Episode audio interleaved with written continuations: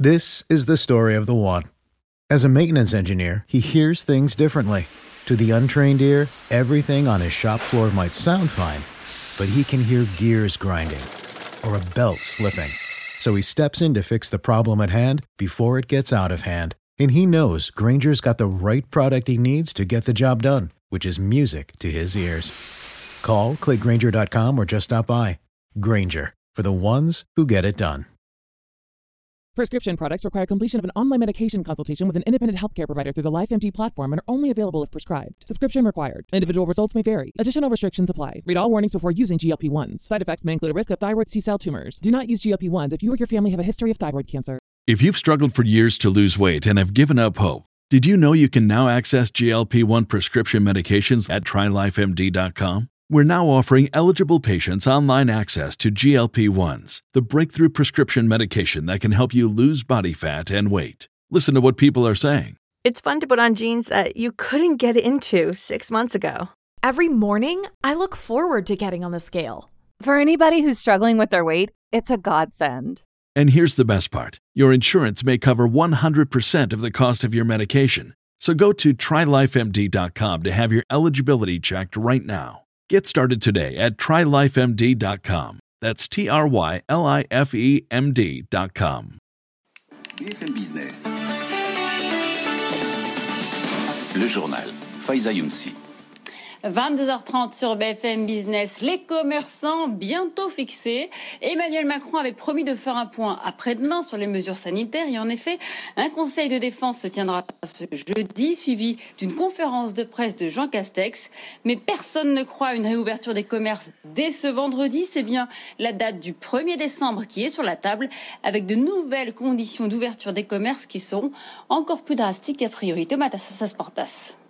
Les derniers arbitrages sont en cours, mais les organisations patronales annoncent la couleur. La jauge de 4 mètres carrés par client sera relevée à au moins 8 mètres carrés et les petits commerces devraient mettre en place un système de rendez-vous qui passerait par tous anti-Covid. L'application présente l'avantage d'être téléchargée par 9 millions de Français et de signaler immédiatement les cas contacts, expliquent les parties prenantes aux discussions.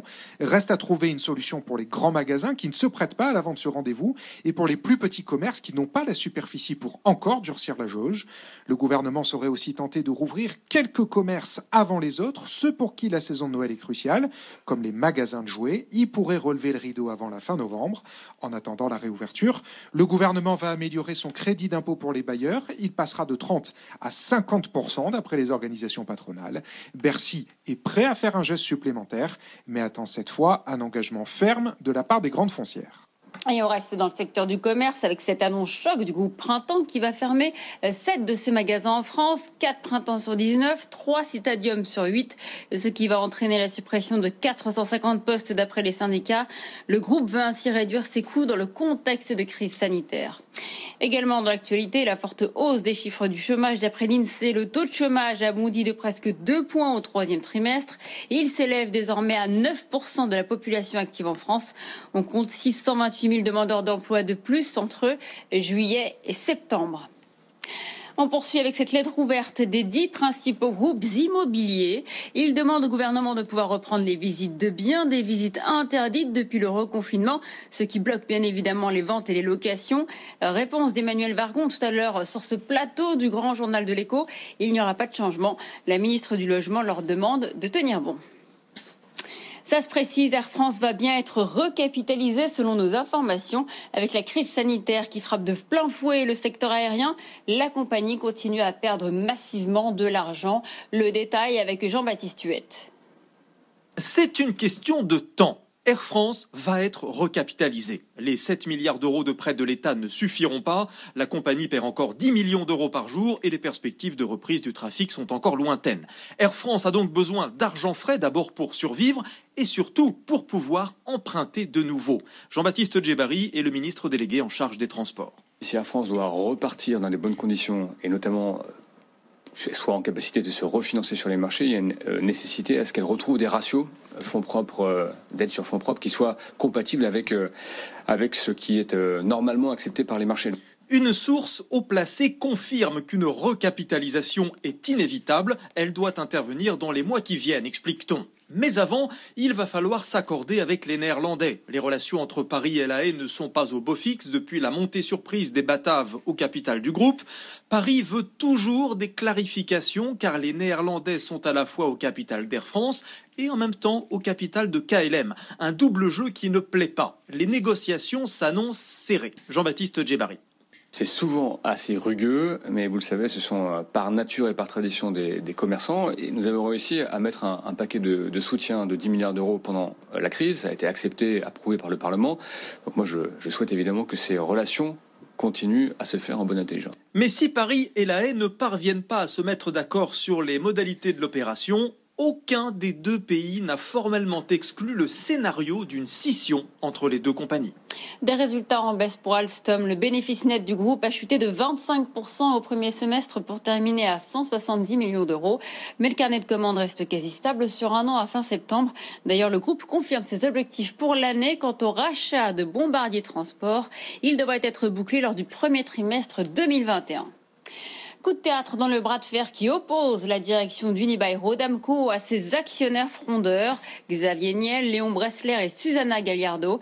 Ils ont remporté une bataille ce matin lors de l'Assemblée générale. Les autres actionnaires les ont suivis et ont rejeté l'augmentation de capital proposée par la direction. Ils ont également approuvé la nomination du trio au conseil de surveillance.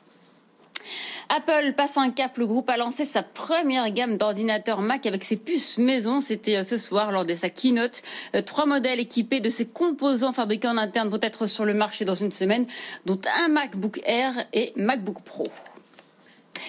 Amazon est de nouveau dans le collimateur de Bruxelles. La Commission européenne accuse le géant américain de pratiques anticoncurrentielles. Le géant américain tirerait profit des données des vendeurs qui utilisent sa plateforme. Ce sont en tout cas des conclusions provisoires d'une enquête qui est menée depuis deux ans et ce n'est pas le seul grief de Bruxelles qui a ouvert une deuxième enquête. Les précisions de Laura Cambo. Dans le viseur de la Commission européenne, le double statut d'Amazon, celui de vendeur et de place de marché. Elle accuse le géant américain de se servir illégalement des informations qu'il détient sur les commerçants qui utilisent sa marketplace. Une pratique qui permet à Amazon de mieux jauger le marché pour ensuite concurrencer les vendeurs avec ses propres produits. Explication de la commissaire européenne Margaret Vestager. L'utilisation de ces données permet à Amazon de se concentrer sur la vente des produits les plus vendus. Cela marginalise les vendeurs tiers et limite leur capacité à se développer. Bruxelles a ouvert une autre enquête. Elle soupçonne Amazon de favoriser sur sa place de marché les vendeurs qui ont recours à ses services de livraison et de stockage. Nous suspectons Amazon de pousser les vendeurs à utiliser ses propres services cela pourrait les rendre toujours plus dépendants de tout l'écosystème d'Amazon. En pleine crise sanitaire, Amazon se défend de profiter de la situation et affirme que sa marketplace permet de soutenir la digitalisation des commerçants. Une stratégie de communication mise à mal par ces accusations de la Commission qui viennent clouer au pilori le géant du e-commerce. Accord décisif entre les eurodéputés et la présidence allemande qui négociait pour les États membres sur le budget 2021-2027. Une rallonge de 16 milliards d'euros est allouée notamment à l'éducation et à la santé. Cet accord était une étape indispensable pour mettre en œuvre le plan de relance à 750 milliards d'euros. Reste à obtenir le feu vert de tous les États membres. Or, la Pologne et la Hongrie euh, menacent de mettre leur veto. Un fabricant de stylos qui mise sur le numérique, c'est surprenant et pourtant c'est le pari de Bic. Le géant français du stylo a dévoilé aujourd'hui son nouveau plan stratégique. Le groupe tente de se diversifier pour séduire de nouveaux euh, consommateurs. Le détail avec Ludivine Canard. Bic ne veut plus se contenter de vendre des stylos et des rasoirs jetables. Pour sa branche papeterie, qui représente 40% de son chiffre d'affaires, le groupe français a mis par exemple sur l'écriture digitale. Il a notamment racheté pour 34 millions d'euros l'américain Rocketbook, une start-up qui commercialise un cahier sur lequel on peut effacer l'encre et télécharger les pages sur une application. Bic a aussi développé des stylos de tatouage qui permettent de se dessiner temporairement sur le corps. Pour ces briquets, le groupe a racheté Jeep, un fabricant de briquets en métal et personnalisables. Mais Bic veut aussi s'affranchir de l'usage lié au tabac et a notamment conçu un allume-bougie de poche. Ce nouveau plan stratégique prévoit également 50 millions d'euros d'économies d'ici à deux ans, une hausse des investissements dans le digital ainsi qu'une augmentation de 20% par an des brevets déposés. À 22h38 sur BFM Business, à suivre le grand journal de l'écho. This is the story of the one. As a maintenance engineer, he hears things differently. To the untrained ear, everything on his shop floor might sound fine, but he can hear gears grinding or a belt slipping. So he steps in to fix the problem at hand before it gets out of hand. And he knows Granger's got the right product he needs to get the job done, which is music to his ears. Call, click Granger.com, or just stop by. Granger, for the ones who get it done.